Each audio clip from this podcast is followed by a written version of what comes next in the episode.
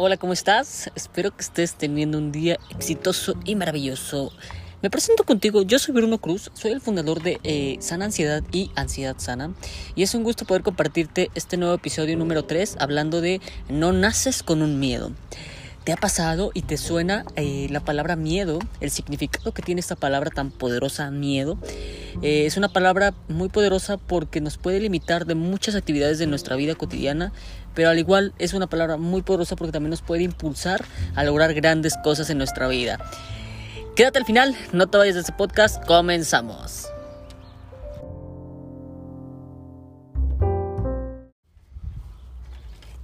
Espero que estés teniendo un día excelente y extraordinario. Fíjate que yo me encuentro muy agradecido con la vida, con Dios, con el universo, con la ansiedad, por poderme compartir otro día más de vida y poder compartirte este podcast que es de valor para ti, hablando del miedo. Me encuentro en un lugar donde se escuchan muchos pájaros, donde se escucha el viento, donde siento el viento, donde siento una armonía y una paz increíble. Espero que donde estés escuchando este podcast estés sintiendo lo mismo, porque estamos vibrando en la misma sintonía. Bien. Eh, hablando un poquito del miedo, eh, hay una teoría que dice que no nacimos con ningún, ningún tipo de temor, ningún miedo. Son nuestras creencias las que hacen que eh, tengamos miedos desde pues, la infancia.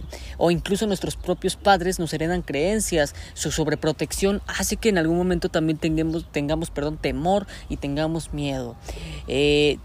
no sé si recuerdes cuando eres, eres niño, cuando eres un bebé, pues a un bebé le puedes poner un león y no va a sentir ningún tipo de temor, porque obviamente no sabe qué es.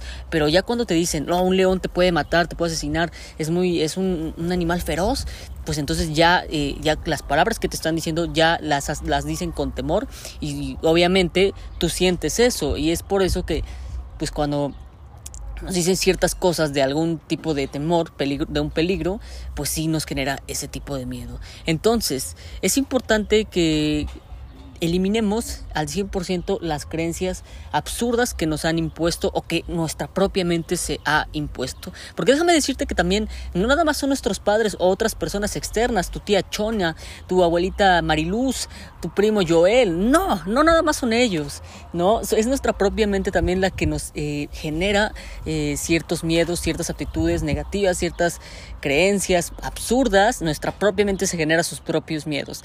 Hay una frase también muy bonita que dice que nosotros creamos a nuestros propios demonios. Pues esa frase se refiere a que nosotros creamos nuestros propios miedos. Entonces déjame decirte que no hay nada de qué temer. Si tú en algún momento ahorita estás sintiendo eh, crisis de ansiedad y tienes mucho miedo, miedo a salir a la calle, que se llama agorafobia, miedo a que te dé un, ataque al corazón, miedo que te vuelvas loco, es completamente normal. Es cosa de la consecuencia de la ansiedad que, bueno, nos genera un poquito de, de, esos tipos de miedo. Pero aquí estoy yo para tranquilizarte, para poder apoyar y poder contribuir a tu calidad de mi, y mejorar tu calidad de vida, sobre todo. Eh, te comparto un miedo muy absurdo que mm, eh, la gente, más que nada la gente, eh, digo la gente, porque bueno, en, absolutamente fui yo el que se creó este, este miedo, pero también la gente tuvo algo que ver, ¿no? Y, y, aquí es muy importante a qué le crees, a qué le estás poniendo tu fe, a qué le estás creyendo. Fíjate qué curioso que cuando yo tenía ansiedad, yo era un, un chavo de 14, 15 años, y recuerdo precisamente que mi madre me decía, no tomes café porque eso te va a dar ansiedad. Entonces ya te imaginarás.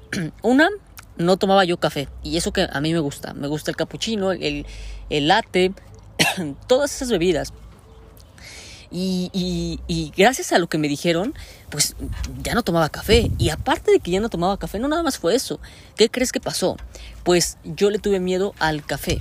Porque yo veía café y automáticamente pensaba en ansiedad. Y cuando piensas en ansiedad, pues entonces es momento de que a lo mejor sientes que va a venir hacia ti un ataque de pánico, un ataque de ansiedad. Entonces ya te imaginarás que yo no podía ver el café, no podía eh, tolerar el café para nada, no lo podía ver, porque ya yo creía que eso era un síntoma y más que nada un detonante para que mi ansiedad apareciera. Entonces, pues me privé del café y y, por error también le tuve miedo al café. Entonces hay ciertas creencias muchachos que nos generan tanto temor y esas creencias nos generan otro temor, que es por ejemplo limitarnos de eso. Hay otra creencia muy chistosa que yo tuve, un miedo que yo mismo me generé a través de mis pensamientos, a través de, bueno, pues nuestra increíble mente que se genera pensamiento y ese pensamiento genera otro pensamiento y así sucesivamente. Pues, ¿qué crees que yo, que, qué crees? Más bien, ¿qué miedo me, me creé yo? Déjame decirte que el miedo también absurdo que me creí fue el Metrobús. Yo, bueno, en la ciudad donde, donde yo vivo, pues hay un Metrobús donde cierra las puertas y es un trayecto de estación a estación. Y obviamente las puertas se abren solamente en estación. Entonces yo una vez, con mucha ansiedad, demasiada ansiedad, me subo al metro. Cosa que no sé si hasta el día de hoy sea eh, fue buena o fue mala. Lo vamos a averiguar. El punto es que yo con mucha ansiedad me subo al metro y yo era una persona que era muy eh, claustrofóbica, no podía estar en lugares encerrados.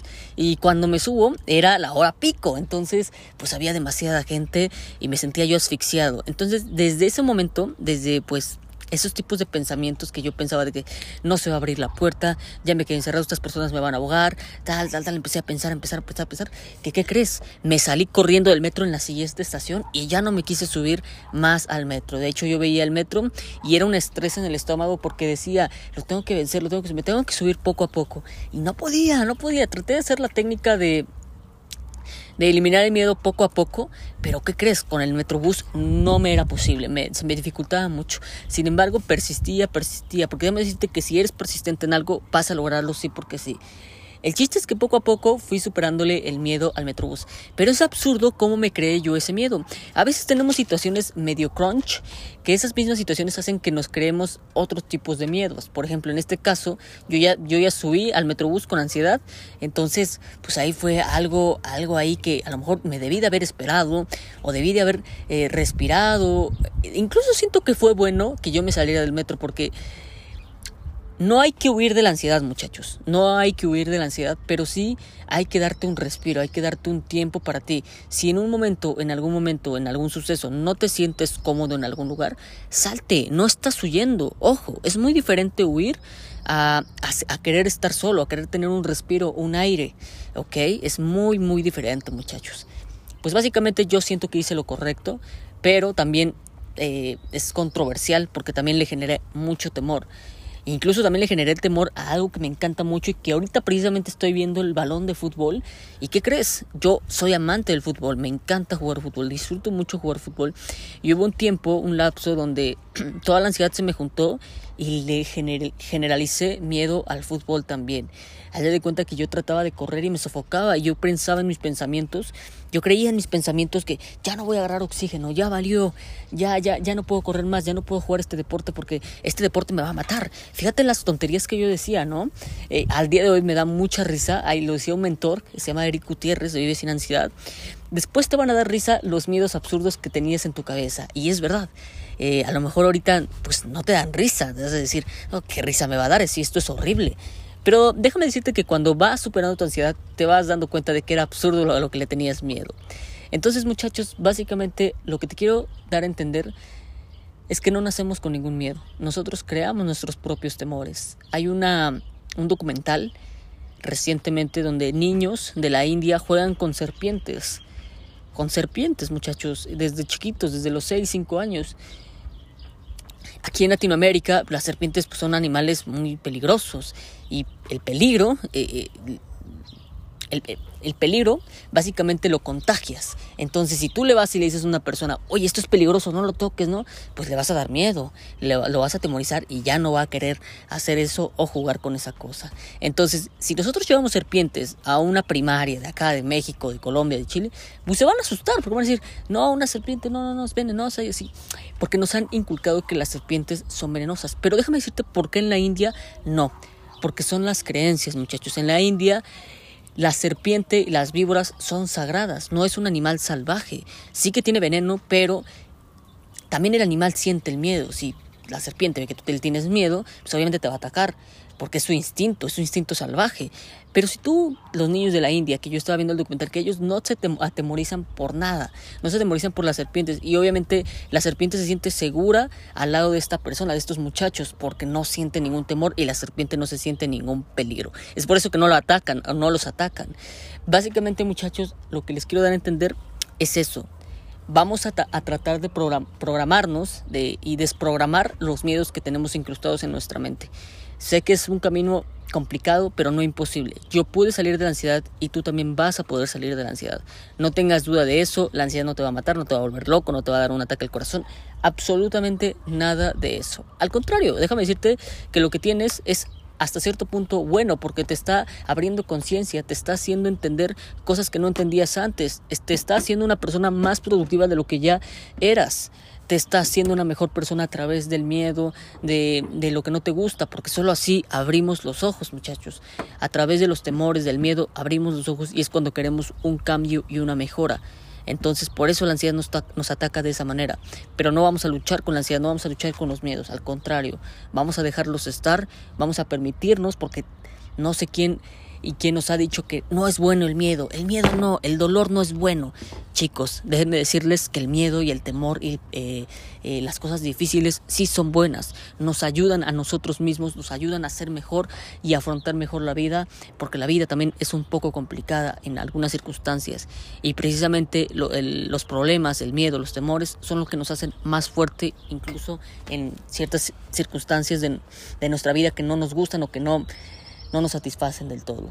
Bueno, déjame eh, en mi Instagram, ahí van a estar mis redes sociales, comenta en mi Instagram, mándame un mensaje cuáles son los miedos que te has creado o que la gente te ha creado. Y es importante que cuando la gente te diga, Oye, es que eh, no, no comas espagueti, porque el espagueti va a hacer que te dé una gastritis horrible, va a hacer que ya no puedas respirar. Imagínate cualquier tontería de esas, no les hagas caso, ¿ok?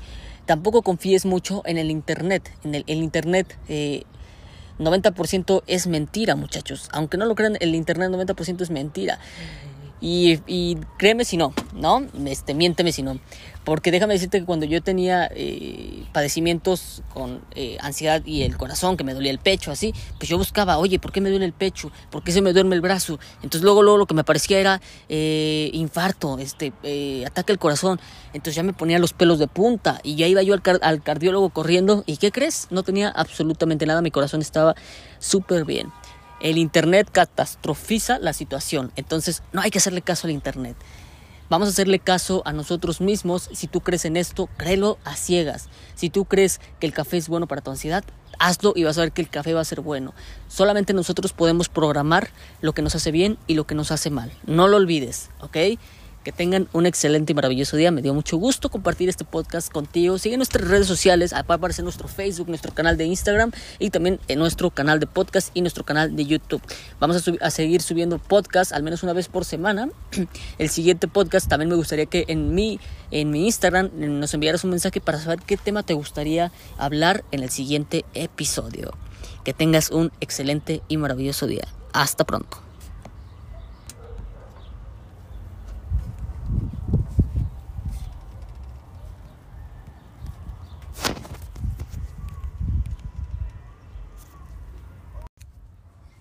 Espera, aún no te vayas. Déjame decirte que en el siguiente episodio, en el episodio número 4, voy a mostrarte diferentes técnicas para poder desensibilizar esos temores que nosotros nos hemos creado. Porque, así como te lo digo, tú creaste tu miedo, tú lo puedes desensibilizar y desaparecer por completo. En el siguiente episodio aprenderás eso. Nos vemos en la próxima.